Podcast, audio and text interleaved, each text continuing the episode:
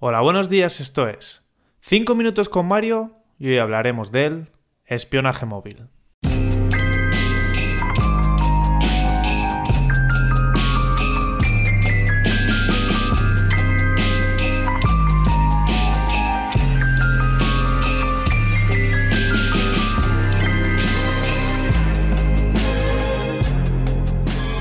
Tremenda intro, ¿eh?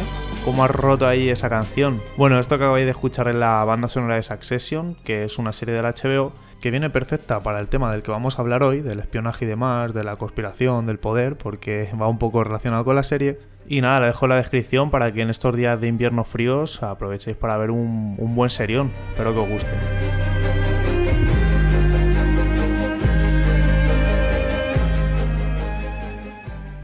Bueno, y vamos a hablar del espionaje móvil, o mejor dicho, cómo pueden obtener información sobre nosotros, sobre nuestra personalidad, a través de nuestro smartphone. Me gustaría hablar de esto ya que no sé si sabéis que el Instituto Nacional de Estadística inició una campaña en la que se puso en contacto con las operadoras principales de teléfono, en concreto Vodafone, Orange y Movistar, para que le cediera los datos de millones de móviles para ver cómo nos comportábamos. Es decir, eh, dónde estamos, eh, qué lugares son los que elegimos para irnos de vacaciones, nuestras rutinas, etc. Y bueno, a pesar de que esto no me parezca a mí muy macabro o una locura, sí que es cierto que creo que deberíamos estar todos informados de cómo se tratan nuestros datos y cómo pueden acceder a ellos. Y si queremos o no autorizarlo, vaya. Vamos a ir de lo más sencillo a lo más complejo. Imaginaros que vosotros tenéis un teléfono de estos de concha antiguos que solo se utilizan para llamar y recibir mensajes. Que sois unas almas libres, unas personas desconectadas de la tecnología y que decís, mira, yo paso del WhatsApp y quien se quiera poner en contacto conmigo que me escriba un mensaje o me llame directamente.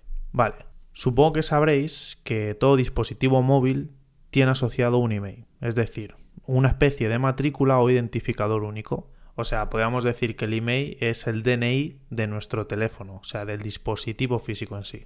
Aparte de eso, no hace falta decir que si nosotros estamos utilizando un teléfono y queremos que nos llamen, tenemos que tener una SIM que tenga un número de teléfono, que sirve para que podamos ser localizados mundialmente. Y este número de teléfono tiene asociado nuestros datos, ya que cuando nos damos de alta o compramos una SIM, ya sea Movistar, Orange o hasta incluso el Levara móvil, tenemos que dar nuestros datos. Unos datos que guardan nuestras compañías de teléfono. No hace falta tener muchas luces para saber que cuando nuestro teléfono no se está usando, pero está encendido, emite señales. Señales que emite para ser localizado. Pues bien, estas señales se emiten a unas antenitas o repetidores que están distribuidas por las calles. Vamos que cuando nuestro teléfono está encendido, está emitiendo una señal que reciben unas antenas. ¿Qué quiere decir esto?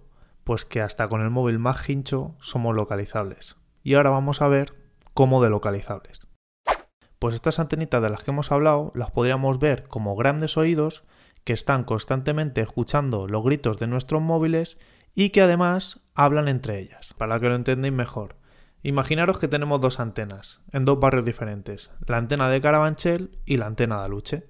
Y le dice la antena de Aluche a la de Carabanchel, oye, ¿estás escuchando el móvil X? Y dice la de Carabanchel, Sí, tía, pero lo estoy escuchando a un volumen o nivel de 8. Y dice la de Aluche, pues yo lo estoy escuchando al nivel 10. Pues lógicamente el móvil está más cerca de la antena de Aluche. Porque la antena de Aluche escuchaba al móvil X gritar mucho más alto que la antena de Carabanchel. ¿Para qué sirve esto? Pues muy sencillo, para saber cuán cerca estás de cada antena. Pero no solo eso, sino que la antena de Aluche, muy lista ella, bueno, y la de Carabanchel, que también es muy lista, cogen en una libretita y ponen, son las 6 de la tarde, y he escuchado al móvil X al volumen 10 y la antena de Carabanchel escribe lo mismo.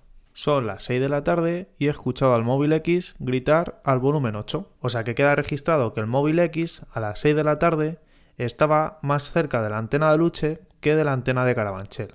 Pues imaginaros esto casi cada segundo con todas las antenas de los barrios. Y para que os hagáis una idea de la cantidad de antenas que hay, os voy a dejar en la descripción del podcast un link a un mapa donde las podéis ver que por cierto, si nada más lo abrís no veis nada, hacer mucho zoom, porque hay tantas que tenéis que hacer mucho zoom para ver cuántas hay en cada barrio, cada calle, etc.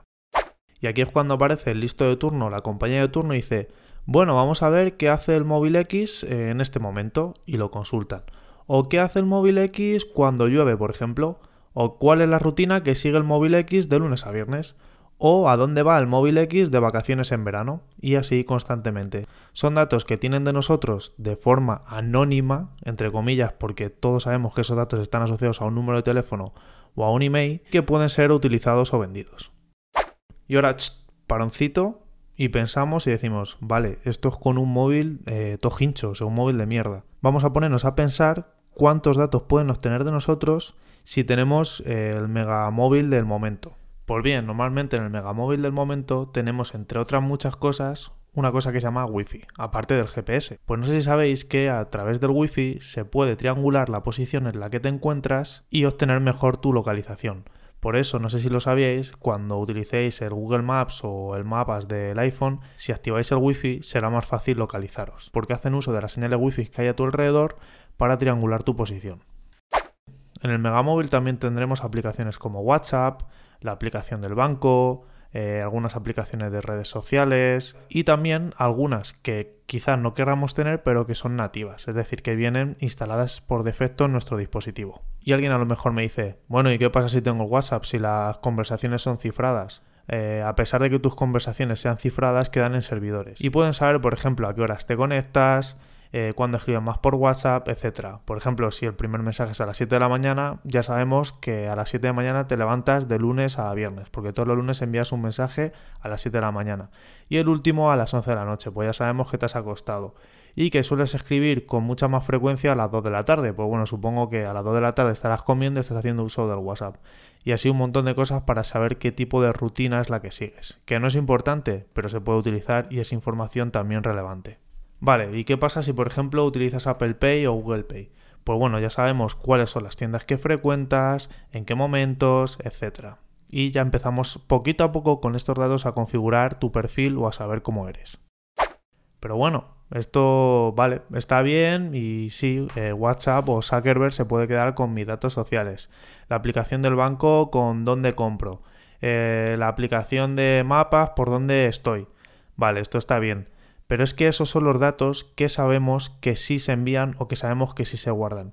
¿Qué pasa con los datos que no sabemos que se envían? Sabemos los datos normales o podemos hacernos una estimación de qué conclusiones pueden sacar de ciertos datos, pero no sabemos qué están enviando cuando no las usamos, es decir, cuando están apagadas, cuando están en segundo plano, vaya. Por ejemplo, no sabemos si hacen uso del micrófono y escuchan nuestras conversaciones, porque mira qué casualidad que el otro día dije que quería aprender alemán y cada vez que me meto en Instagram no salen más que anuncios de aplicaciones para aprender idiomas y más en concreto para hablar alemán en menos de 10 días. O si están haciendo uso de nuestra cámara en segundo plano para ver ciertas cosas, o si están leyendo las notificaciones de otras aplicaciones y así un sinfín de ejemplos. Que sí que es verdad que ciertas cosas sí se pueden saber sobre estas aplicaciones, o sea, sobre lo que se hace en el segundo plano, pero no podemos llegar a ser del todo muy muy preciso, vaya. Porque el código como está hecha esta aplicación es propiedad intelectual de la empresa. Y a pesar de que pasan ciertos controles de calidad, no es fácil conocer al detalle el código. Para que os hagáis una idea, hace poco leí un artículo que Facebook, cuando no se estaba utilizando, empaquetaba ciertas configuraciones y ciertos datos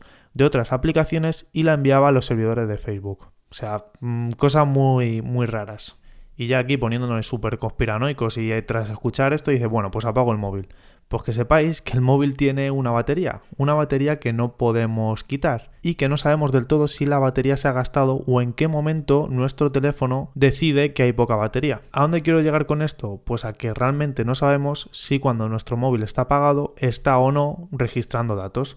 Es cierto que a lo mejor no los emite, pero cuando encendamos el móvil puede que los emita. Y sí, ahora a lo mejor me diga, joder, tío, me, me está rayando, eh, vale, pues lo acepto todo, es lo que hay. Yo quiero utilizar un móvil y lo acepto. Pues yo creo que la cuestión o el problema es que estamos aceptando este tipo de condiciones de una forma muy fácil o muy sencilla. A lo que quiero llegar es que todo esto tendría que estar mucho más simplificado y más eh, a nuestro alcance. Que en lugar de aceptar tantas políticas de privacidad, hubiera un botoncito en cada una de las aplicaciones que utilizamos que dijera acepto que toméis datos extra para hacer vuestros análisis y luego tener más facilidades para venderme cosas o para las campañas de publicidad. O para decir, no, no lo acepto, solo quiero utilizar la aplicación por el funcionamiento que me están vendiendo, no me metáis nada extra. ¿Sabes? A eso es a donde quiero llegar. Vamos, que estaría bien, personalmente, eh, poder pagar por ciertas aplicaciones y que no vendieran mis datos y no ser yo eh, el producto a tener que utilizar aplicaciones gratis que venden mis datos.